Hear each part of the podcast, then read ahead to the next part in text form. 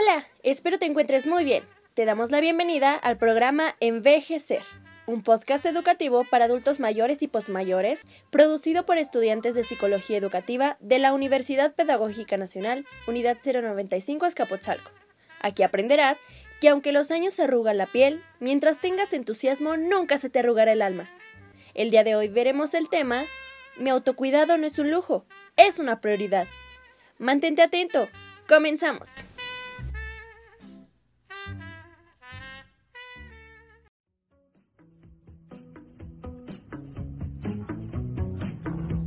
En la sección Hablemos de, te ofrecemos información importante sobre tu salud física y emocional.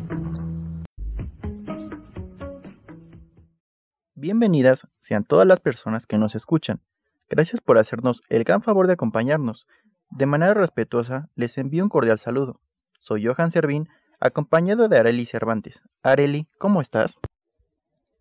Muy bien, gracias por preguntar. El día de hoy va a ser muy interesante, pues abordaremos temas para el acompañamiento de las personas que se encargan del cuidado de la población adulta mayor. Iniciemos con el episodio Mi autocuidado no es un lujo, es una prioridad. Así es, Areli. Es de suma importancia visibilizar la relevancia que implica el autocuidado en las personas que se encargan de los adultos mayores y ancianos. Claro, Preocuparse de uno mismo es el primer paso para las personas que son cuidadoras, ya que como sabemos existe un alto riesgo de presentar alguna enfermedad, debido al desgaste que implica cuidar a la persona adulta mayor de manera constante, por lo que se sugiere realizar actividades que beneficien la salud física y emocional. Es fundamental que una persona esté bien para poder cuidar a otra. Por ello aquí, en este espacio, te brindaremos algunas recomendaciones. En primera instancia, es crucial desarrollar habilidades que propicien el autocuidado, tomando en cuenta que la tarea de la persona cuidadora es muy compleja por el rol que se asume. La toma de decisiones, la responsabilidad, el cuidado directo, la supervisión, el acompañamiento y el desarrollo de actividades. De igual forma, debe tomarse en cuenta que las condiciones se modifican de acuerdo a los diferentes escenarios que se presentan al momento de ejercer la labor del cuidado. Tienes mucha razón, Areli. Además existen tres aspectos que fortalecen estas habilidades. La responsabilidad, la empatía y sobre todo la capacitación de la que se hablaba en la emisión pasada. Por cierto, si no la han escuchado, invitamos a quienes nos sintonizan que vayan a hacerlo. Está disponible en nuestra plataforma y hablamos de temas muy interesantes. Pero a todo esto, ¿cuáles son las ventajas del autocuidado? Las ventajas son muchas. Una de ellas es estar en mejor disposición física y mental para realizar las tareas del cuidado. Por supuesto, otra sería tener fortaleza y capacidad para afrontar los diversos problemas que supone cuidar a la persona dependiente. Muy de acuerdo. Esto ayudará a enfrentar esfuerzos físicos y emocionales que precisan estas tareas.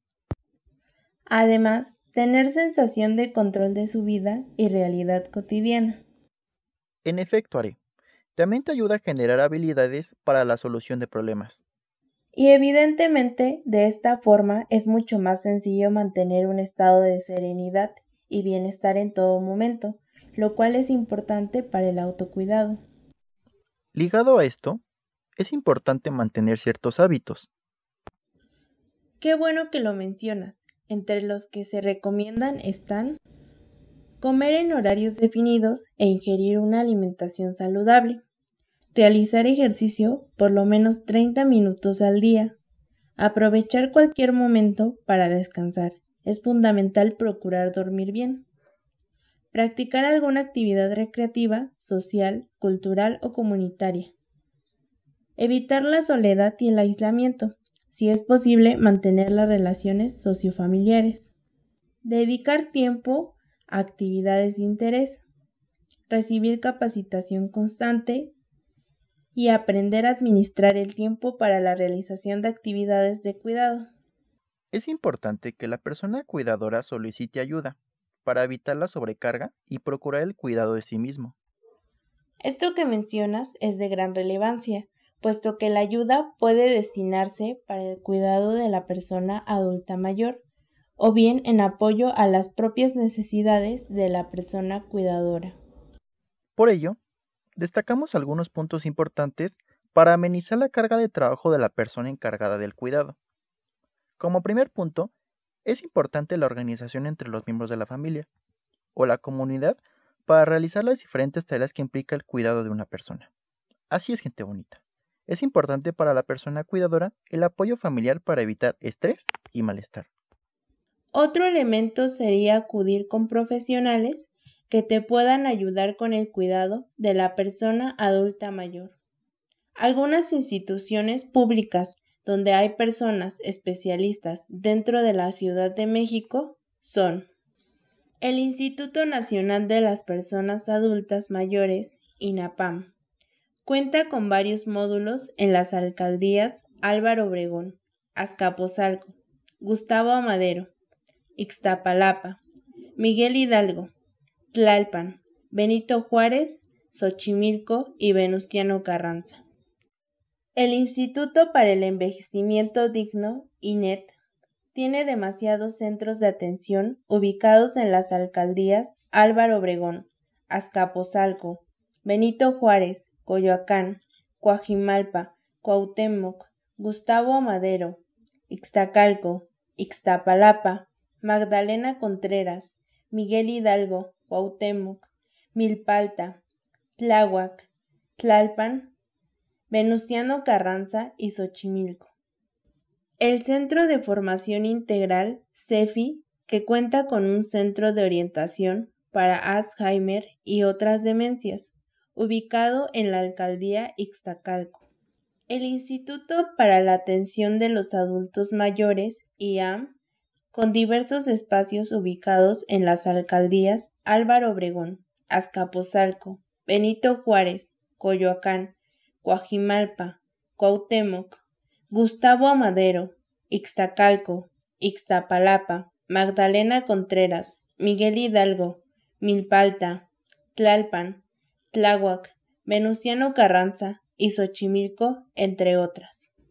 Si quieres conocer más sobre estas, ingresa al sitio www.civiso.cdmx.gov.mx para ubicar tu módulo más cercano. Y es que acudir a pedir auxilio te ayudará a evitar el estrés y sentirte mejor. La ayuda puede consistir en asesoría, recomendaciones en cómo cuidar al adulto, con asistencia psicológica o incluso con sugerencias que simplifiquen el aseo o higiene de quien recibe el cuidado. También hay que considerar mantener una comunicación continua y eficiente con la persona que se cuida y el resto de la familia. Al estar conviviendo entre familia, es preferible estar en un entorno lleno de armonía a uno con resentimientos, enojos o desacuerdos. Así la experiencia de cuidado será menos desgastante. También puedes revisar libros de cuidado de, ancianos o personas dependientes. Te podemos recomendar dos. El cuidado de los adultos mayores y el manual para el cuidado de personas mayores o dependientes. El primer libro, que lleva por título El cuidado de los adultos mayores, te ofrece un gran panorama completo sobre los cuidados especializados que deben ofrecer a los adultos mayores. También se habla de la importancia creciente de contar con personal capacitado para cuidar a la cada vez más numerosa población de los adultos mayores. Por otra parte, se describen los principales cambios que se presentan en su organismo, los cuales adquieren gran relevancia en todo momento. Un rasgo importante que destaca el autor de este libro es la calidad y calidez, así como el trato respetuoso que se debe ofrecer al adulto mayor, tan solo por su propia condición de serio independiente de su estado de salud. Igualmente, te sugerimos el Manual para el Cuidado de Personas Mayores o Dependientes de la Cruz Roja.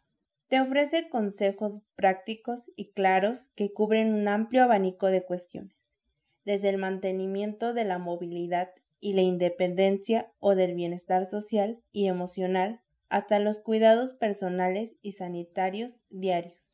Además de recomendaciones esenciales para cualquiera que proporcione cuidados a corto o a largo plazo, prestando atención tanto en las necesidades de la persona dependiente como las del cuidador.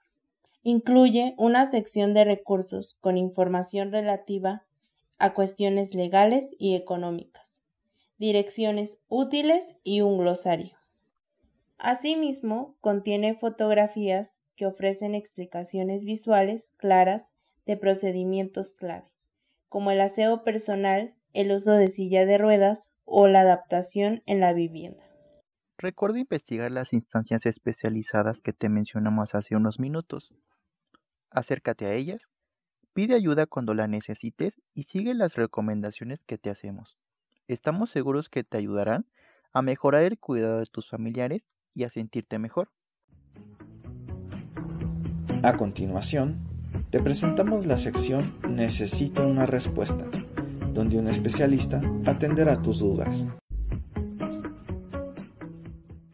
Para ayudarnos a comprender poco más sobre el cuidado de las personas adultas mayores y posmayores, contamos con la presencia de la licenciada Roxana Denise Medina Guzmán, experta en el tema, quien nos compartirá información valiosa para ustedes. Muchas gracias por aceptar la invitación, maestra. Hemos hablado de lo importante que es la capacitación puesto que impulsa el cuidado de la salud mediante conocimientos, habilidades, aptitudes y destrezas, dirigidas a promover una mejora a la calidad de vida personal y familiar. Pero, ¿qué pasa cuando no existe esta capacitación adecuada para las personas que están a cargo de las labores de cuidado? Lo primero que debemos entender es que difícilmente existe una capacitación, más allá de que sea adecuada o no, para eh, el cuidado de las personas que tienen alguna enfermedad o están en situación de postración o en el caso de las personas mayores. Eh, por otro lado, aquellas personas que eh, pues se dedican a ser cuidadores primarios generalmente lo hacen desde la parte empírica.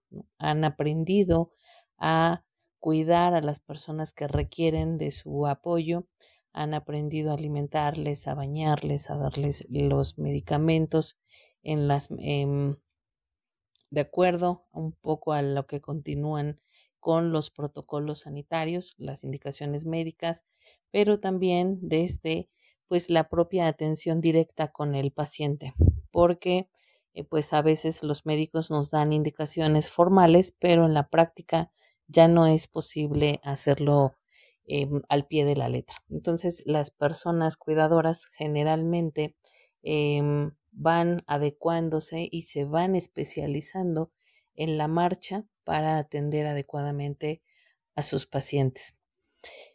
Lo ideal sería justo tener estos recursos de apoyo, estas capacitaciones para que pues hicieran mejor su labor y que esta labor sea de beneficio para el paciente, pero también que provocara menos desgaste en el cuidador. Si bien es importante eh, el paciente, que es la persona que está recibiendo el apoyo, pues también es importante la persona cuidadora que además de la responsabilidad que le corresponde eh, proteger y atender a otra persona, pues tiene sus propias necesidades y eso es un elemento fundamental. Existen grupos de apoyo, existen también algunas capacitaciones informales en los centros de salud que permiten eh, hacer o enseñarles las cuestiones técnicas a los cuidadores que les facilitaría mucho más eh, la labor que realizan. Ya que retomas la relación tan estrecha que hay entre la persona cuidadora y la persona adulta mayor, ¿qué recomiendas para mejorar su relación? Es muy importante reconocer el tema de la relación que se da entre la persona paciente y las personas cuidadores de estos pacientes, dado que finalmente hay un asunto común, un tema común que implica, eh, más allá de la convivencia, pues la responsabilidad del cuidado de otra persona. En ese sentido, ambas partes son corresponsables de tener una relación cordial, respetuosa, amable, para tener mejor, un mejor impacto en el cuidado de la persona atendida. Es importante también reconocer eh, las necesidades de ambas partes. Pareciera que quien toma protagonismo es la persona paciente, justo porque es dependiente y directa, pero también es importante identificar que las personas cuidadoras tienen eh, sentimientos, tienen necesidades, hay agotamiento físico, emocional, que son parte de la, eh, de la carga, de la consecuencia que se da al cuidar a otra persona. La persona cuidadora también tiene sentimientos, también tiene proyecto de vida que se ve a veces alterado por esta condición de ser cuidador de alguien más. En ese sentido, bueno, pues este trabajo que realiza, esta labor que, que realiza de manera cotidiana, pues ocasiona cierto desgaste y es comprensible, entendible y también es importante atender a estas necesidades. De esta manera, pues si buscamos satisfacer eh, las necesidades de cada parte, será mucho mejor la relación y tendremos mejores resultados en el cuidado de la persona usuaria. Si nos ocupamos también de la persona cuidadora, pues estaremos garantizando que haya mejores eh, resultados, una mejor atención, no desgaste emocional, cansancio, irritabilidad en la persona cuidadora. Mencionas algo muy importante, pues el proyecto de vida a veces se ve afectado por el cuidado que ofrecen. Entonces, ¿cuándo y cómo poner límites? En la relación paciente-persona cuidadora siempre debe prevalecer el respeto. Este valor ya tiene implícito límites para no afectar al otro. Sin embargo, como se dice coloquialmente, pues hay que tener conversaciones incómodas para tener finales felices. Esto significa que se tengan acuerdos previos, quizá algún reglamento o incluso comentar sobre cosas que no les gusten, defectos de personalidad, que puedan aclarar eh, formas que generen condiciones de molestia, de incomodidad, de insatisfacción para que el otro lo conozca y de esa forma evitar eh, conflictos en esta relación, en este vínculo que se presenta. Por otro lado, siempre es importante quitarle esta carga negativa a esta relación que se da entre paciente y cuidador, porque el cuidador lo mira como una carga y a veces eh, la persona paciente también abusa, exige como si fuera la obligación del cuidador tener esta, cumplir con todo lo, que pide, ¿no? A veces eh, con caprichos, a veces con enojos, a veces eh, victimizándose. Entonces, esta, eh, mientras se hable con claridad previamente, pues será mejor. Sin embargo, cuando ya se presenta alguna situación conflictiva, pues es importante señalarlo, poner límites, pero ese poner límites significa decirlo de una manera asertiva, no agresiva, para no generar mayor conflicto. Y con esto eh, podríamos mejorar estas situaciones incómodas que se pudieran presentar en esta relación. Y para finalizar la entrevista, ¿qué le puede sugerir a las personas que nos sintonizan?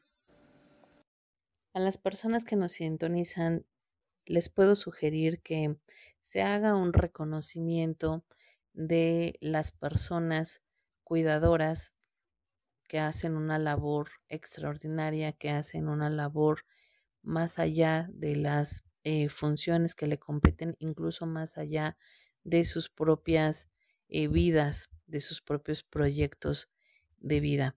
Pero por otro lado, también reconocer a la persona paciente que hace un esfuerzo por mejorar su condición de vida, por mantenerse sano, por eh, colaborar en el respeto de todos sus em, planes médicos, de todos los procesos eh, de rehabilitación, de atención que, que, tienen. Con ello, pues, em, le quitamos esa carga negativa a ambas partes y esto podría mejorar la, relación entre ellos e incluso con los otros.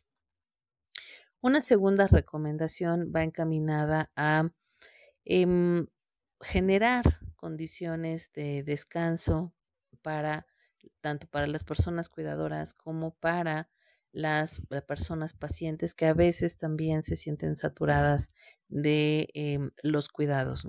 Cada uno requiere un espacio de descanso que se puede generar si se platica previamente. Pero también em, dar un, una, tener espacios de recreación que les permita divertirse eh, entre la persona paciente con su persona cuidadora o incluso con los otros, recreación en otros espacios que les permitan también tener contacto, interacción con los otros, con el exterior y de repente pues salir solo de este espacio de dos personas o de este vínculo que se da entre dos y tener mayores condiciones.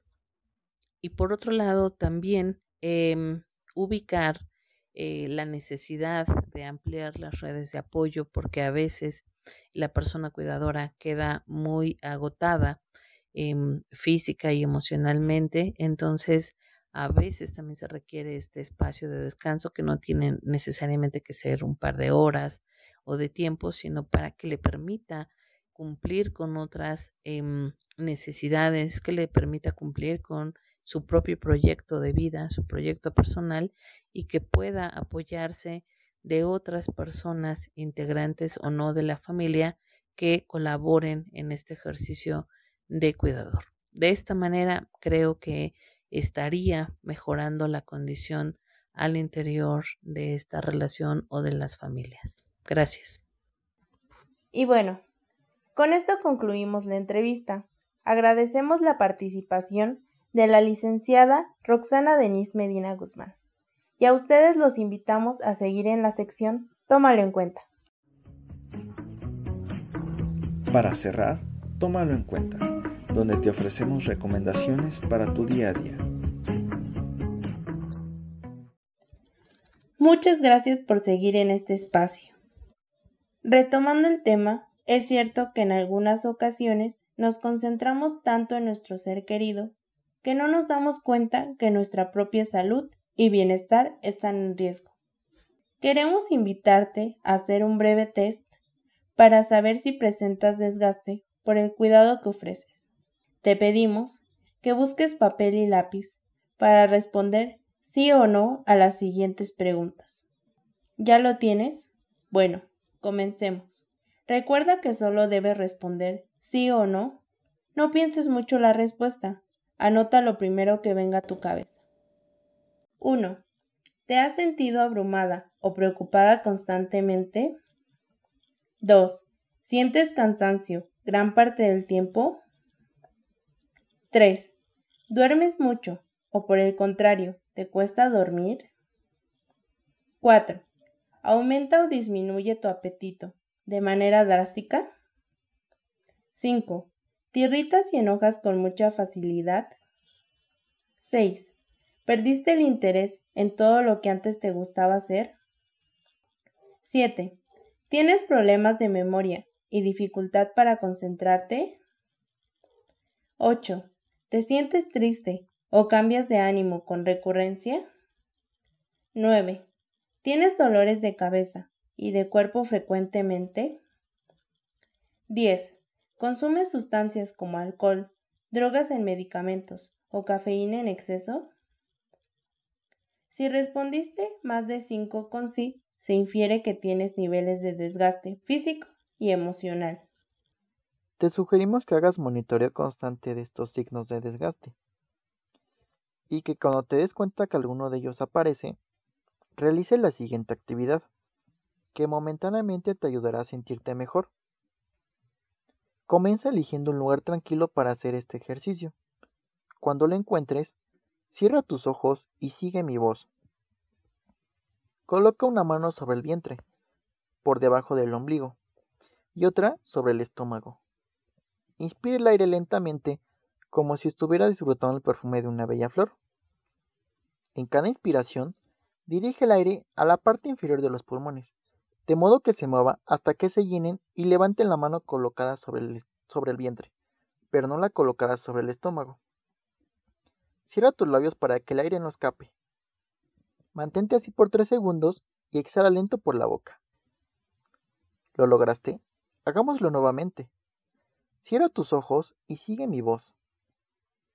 Coloca una mano sobre el vientre, por debajo del ombligo, y otra sobre el estómago. Inspira el aire lentamente, como si estuvieras disfrutando el perfume de una bella flor. En cada inspiración, dirige el aire a la parte inferior de los pulmones, de modo que se mueva hasta que se llene y levante la mano colocada sobre el vientre, pero no la colocada sobre el estómago. Cierra tus labios para que no se escape el aire. Mantente así por 3 segundos y exhala lento por la boca. Bien, creo que salió mejor esta vez. Intentemos nuevamente. Mantén los ojos cerrados y sigue mi voz. Coloca una mano sobre el vientre, por debajo del ombligo, y la otra sobre el estómago. Inspira el aire lentamente, como si estuviera disfrutando el perfume de una bella flor. En cada inspiración, dirige el aire a la parte inferior de los pulmones, de modo que se mueva hasta que se llenen y levanten la mano colocada sobre el vientre, pero no la colocada sobre el estómago. Cierra tus labios para que no se escape el aire. Mantente así por 3 segundos y exhala lentamente por la boca. Inhala nuevamente por la nariz y exhala lentamente por la boca. Inhala nuevamente por la nariz y exhala lentamente por la boca. Poco a poco abre tus ojos. Lo que hicimos es un breve ejercicio de respiración y contacto corporal. Pero estamos seguros que te sientes mejor con él. Recuerda hacerlo cada vez que identifiques signos de desgaste. Te ayudará momentáneamente, pero también necesitas organizarte. De otro modo, para estar mejor, sigue las recomendaciones y las sugerencias de nuestro especialista. Esperemos que esta misión te ayude en la tarea de cuidar tus seres queridos. Recuerda que si no cuidas de ti, no podrás cuidar a alguien más. Johan Servín y Arely Cervantes les damos las gracias y te invitamos a escuchar todas las emisiones de este podcast educativo. Hasta pronto.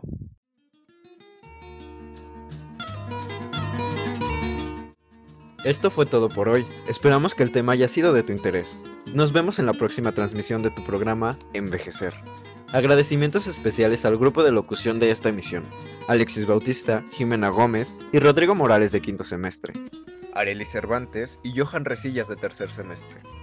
Recuerda seguirnos en Facebook como Podcast Educativo Envejecer, sin olvidar que este se escribe enveje-ser con S. Sigue cuidándote con medidas de sanidad. Mientras el corazón no se arrugue, ¿qué más da la piel?